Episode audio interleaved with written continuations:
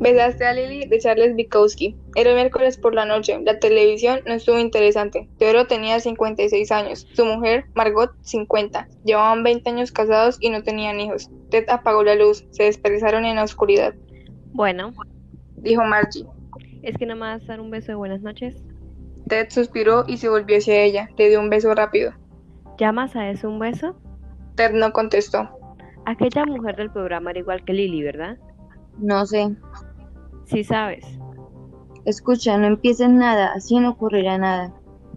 Lo que pasa es que no quieres analizar las cosas, solo quieres cerrarte como una lapa. Sé sincero, aquella mujer del programa se parecía a Lily, ¿verdad? Está bien, tenía un cierto parecido. Te hizo pensar en Lily. Dios santo. No seas evasivo, te hizo pensar en ella Por un momento, sí. y te sentías a gusto.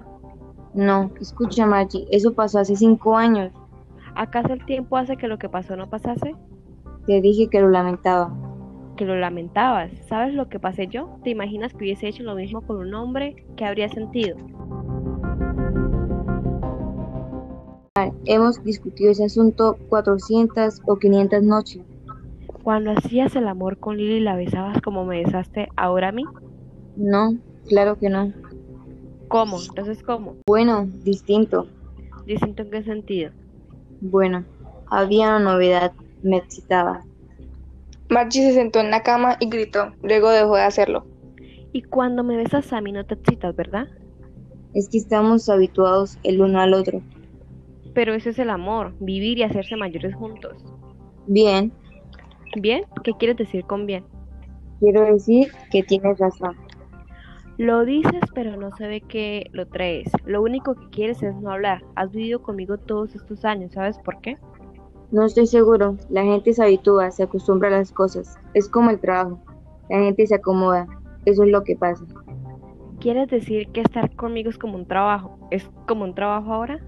Bueno, en el trabajo hay que registrarse. Ya vuelves a empezar. Eso es una discusión seria. Está bien. ¿Está bien? Eres un asqueroso imbécil.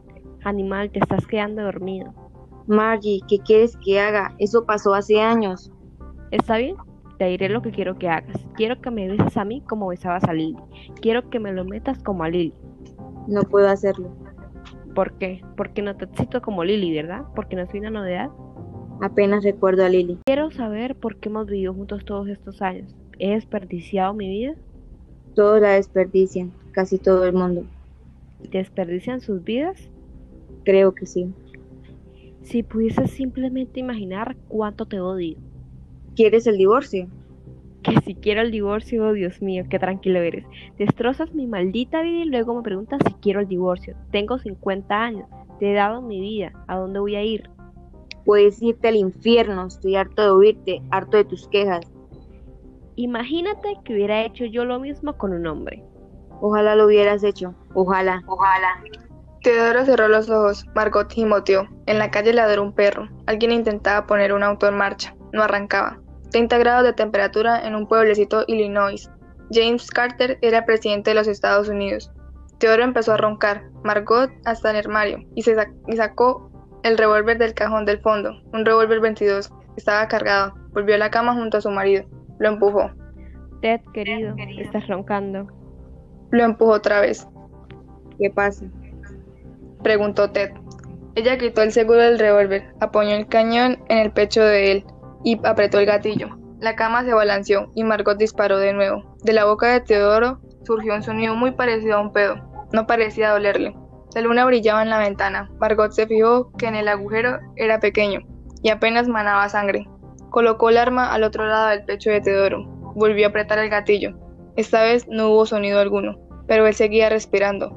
Lo observó, manaba sangre. La sangre hedía espontáneamente. Ahora que estaba muriéndose, casi lo amaba, pero Lily, cuando pensaba en Lily, la boca de Ted en la suya y todo lo demás, entonces deseaba disparar otra vez. Ted estaba muy guapo con suéteres de cuello alto, le sentaba muy bien, le quedaba muy bien el verde. Y cuando se tiraba un pedo en la cama, primero siempre se daba la vuelta, nunca los tiraba contra ella. Rara vez faltaba al trabajo, no podría ir al día siguiente. Margot estuvo un rato llorando y luego se quedó dormida. Al despertar, Teodoro, la sensación de que tenía cañas largas y agudas clavadas a los lados del pecho, no sentía dolor, se llevó las manos al pecho, las alzó luego a la luz de la luna, estaban manchadas de sangre, se desconcertó, miró a Margot, estaba dormida, y tenía en la mano el revólver, que él le había enseñado a manejar para su defensa. Se incorporó y la sangre empezó a salir de más prisa, de ambos agujeros del pecho. Margot le había disparado mientras dormía, por tirarse a Lily. Ni siquiera había sido capaz de venirse con Lily. Pensó, estoy casi muerto, pero si pudiese huir de ella, tendría una oportunidad. Estiró con cuidado el brazo y liberó el revólver de entre los dedos de Margot. Aún tenía quitado el seguro. No quiero matarte, pensó, solo quiero largarme. Creo que llevo por lo menos 15 años deseando hacerlo. Consiguió levantarse de la cama, cogió el revólver y apuntó el muslo de Margot al derecho. Disparó. Margot gritó y él ta le tapó la boca con la mano. Esperó unos segundos y luego la apartó. ¿Qué haces, Teodoro? Volvió a apuntar al muslo izquierdo. Disparó. Apagó de nuevo grito volviendo a taparle la boca. Aguantó unos segundos, luego retiró la mano. Besaste a Lily. Quedaban dos balas en el tambor del revólver. Ted irgió y se miró los agujeros en el pecho. El del lado derecho ya no sangraba, del lado izquierdo salía, a intervalos regulares, un hilo fino como una aguja. Te mataré, dijo Margie desde la cama. Quieres matarme realmente, ¿verdad? Sí, sí, y lo haré. Voy a matarte. Margie, por amor de Dios, escucha, te quiero. Arrásate, perro mentiroso. Margie, por favor. Teodoro empezó a arrastrarse hacia la habitación. Ella lo seguía. Así que te excitaba besar a Lily. No, no, no me gustaba, me repugnaba.